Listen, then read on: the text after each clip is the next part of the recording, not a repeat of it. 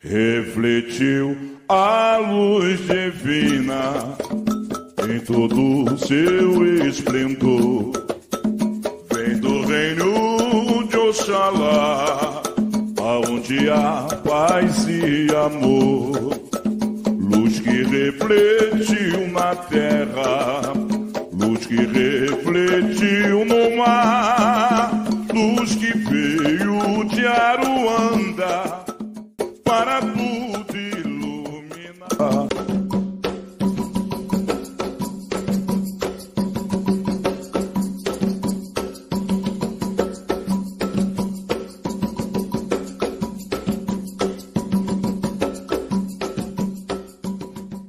Olá, minhas irmãs e meus irmãos, sejam bem-vindos a mais um episódio do Umbanda Traçada. E hoje nós temos como nosso tema o que acontece quando a entidade não é doutrinada. Pois é, o assunto parece meio estranho, mas vamos iniciar nossa conversa e eu vou dizer para vocês que eu sou completamente de acordo com a, com a entidade, que é uma entidade de luz, todas são e ela carrega ensinamentos, sim. Toda a sua trajetória, toda a sua caminhada do astral até a Terra e toda a sua passagem como ser humano pela Terra traz uma bagagem de aprendizado, sim. Mas tem sempre alguns aspectos da nossa mediunidade que requer doutrina, doutrina da entidade, é, doutrina para que ela entenda aonde ela está. E é isso que nós vamos ver agora. Vamos falar em primeiro lugar que a maioria das entidades que incorporam nas casas e nos médiums trazem consigo os aprendizados do astral, trazem consigo toda aquela bagagem da sua missão. Isso é fato. Minhas irmãs e meus irmãos, não existe nenhum aprendizado sem uma bagagem, e elas vieram com toda essa bagagem do astral. E elas também elas atuam dentro da energia escolhida para atender às necessidades dos consulentes e dos médiums, porque cada uma delas escolheu um médium e cada uma delas escolheu uma forma para atuar, para ser a entidade que ela é. Em segundo lugar, é muito comum a gente ver nos terreiros as entidades trabalharem de forma fora do padrão da casa que elas estão. Por quê? Porque ela não, a entidade ela não incorpora num único médio, ela não é exclusiva. Então o que vai acontecer? Ela vai carregar ensinamentos e doutrinas de outras casas e ela vai vir já com um aprendizado que nós poderíamos dizer é, excesso de doutrina, certo? E aí, o que, o que isso vai acarretar é, na, na, atuação dela? O que, que vai acontecer? O sacerdote, a sacerdotisa, os dirigentes vão ter que conversar com esse médio, chamar a entidade e começar a conversar com ela. Por quê?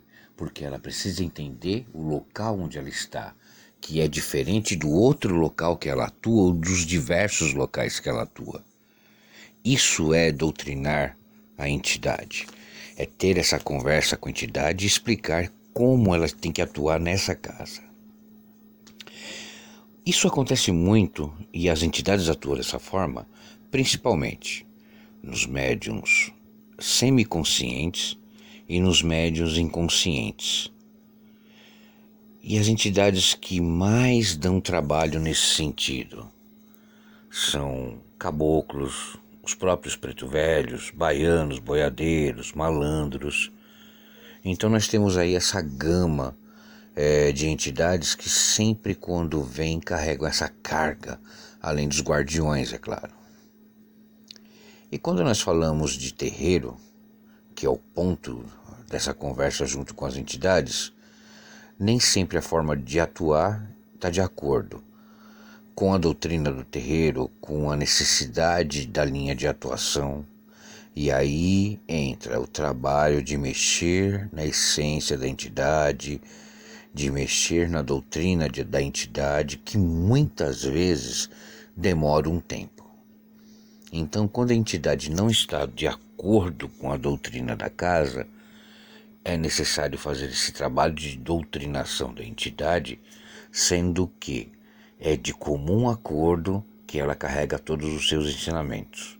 Mas é necessário fazer essa doutrinação sim, porque sem isso ela não vai conseguir agir de acordo com a doutrina da casa.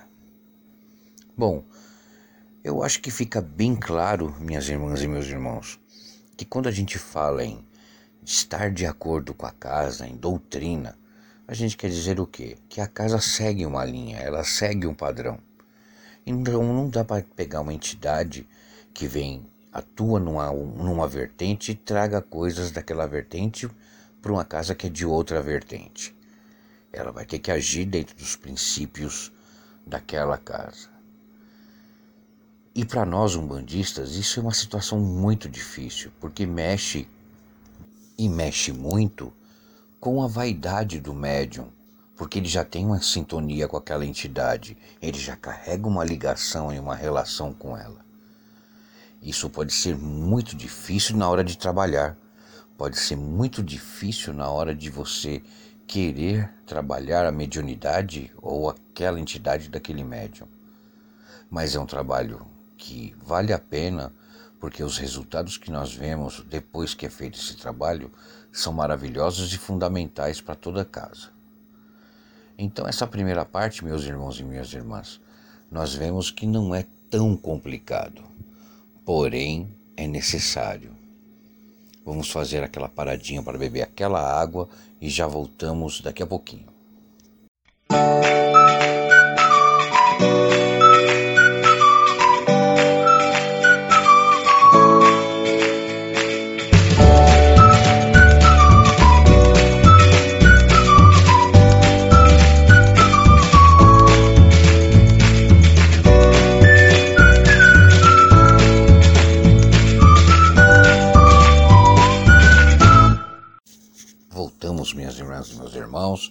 Já tomamos aquela água.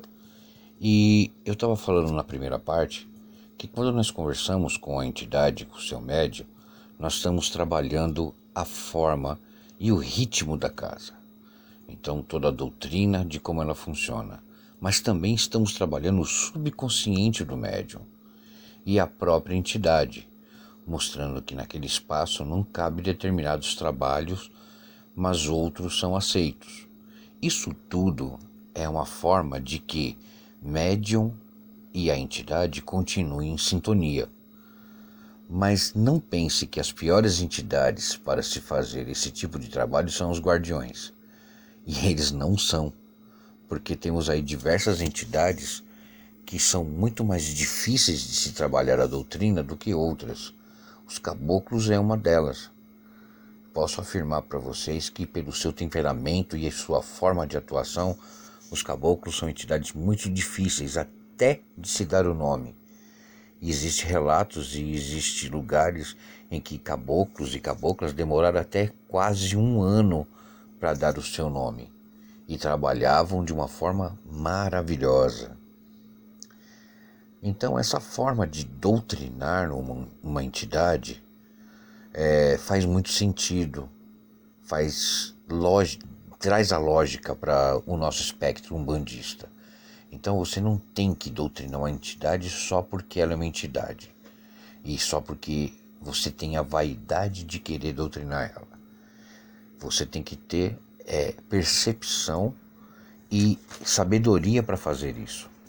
Quando nós dirigentes fazemos isso com a devida sabedoria, é sinal que a gente está trabalhando de maneira correta. É sinal que nós queremos que aquele médio, aquela entidade evoluam dentro daquela casa e façam o seu trabalho como devem fazer.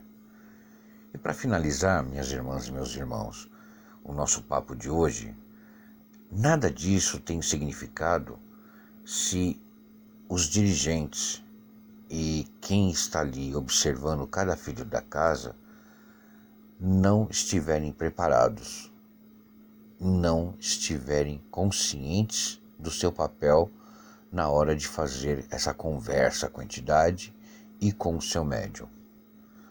Os dirigentes podem concordar ou não com a forma daquela entidade, mas ela não deve atuar livremente. Ela tem que atuar de acordo com a casa. E atuar de acordo com a casa significa não mexer na sua essência, mas fazer e mostrar para ela que ela tem um espaço, um chão e toda a, o que precisar à sua disposição. Meus irmãos e minhas irmãs, o nosso podcast não é, ele não é e não quer trazer uma verdade absoluta. Então, por isso, quando nós passamos aqui um tema, ah, um tema a ser abordado, nós não estamos trazendo uma verdade absoluta, porque nós temos irmãos de outras vertentes que têm seu aprendizado, nós temos os irmãos do candomblé que têm outro aprendizado. Então nós não queremos aqui de forma alguma impor uma questão de, de verdade absoluta. Ao contrário, nós queremos aqui só mostrar o nosso ponto de vista dentro do espectro é, da Umbanda. E mais nada. Então, meus irmãos e minhas irmãs, espero que vocês tenham gostado desse episódio. Espero contar com vocês em mais um outro. Deixem aí seus comentários. É, entre em contato conosco pelo nosso chat do Instagram, que é o, o arroba Umbanda Atracada. E espero vocês numa próxima, no próximo episódio. Um grande abraço, seja o horário e o dia que estiverem ouvindo.